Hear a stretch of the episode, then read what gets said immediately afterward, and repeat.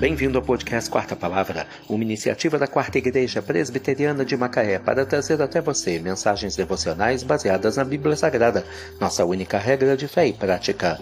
Nesta sexta-feira, 15 de dezembro, veiculamos da quinta temporada o episódio 347, quando abordamos o tema Coisas que o dinheiro não pode dar.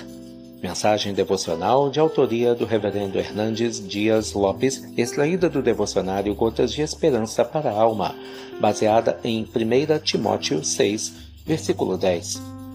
Porque o amor de dinheiro é raiz de todos os males. O dinheiro é o ídolo mais adorado em nossa geração.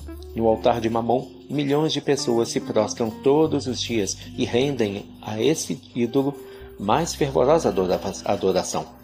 Há aqueles que pensam que o dinheiro pode dar felicidade, outros apostam que oferece segurança, mas a felicidade que o dinheiro promete, por mais glamurosa que seja, não tem consistência. É como bolha de sabão, que tem beleza, mas é vazia.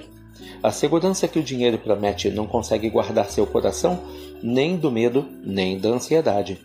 Colocar a confiança na instabilidade da riqueza é consumada loucura. O dinheiro pode lhe dar uma casa, mas não um lar. Pode lhe dar remédios, mas não saúde. Pode, pode lhe dar prestígio, mas não a paz. Pode lhe dar um rico funeral, mas não bem-aventurança eterna. A felicidade de que você procura no dinheiro só pode ser encontrada em Deus.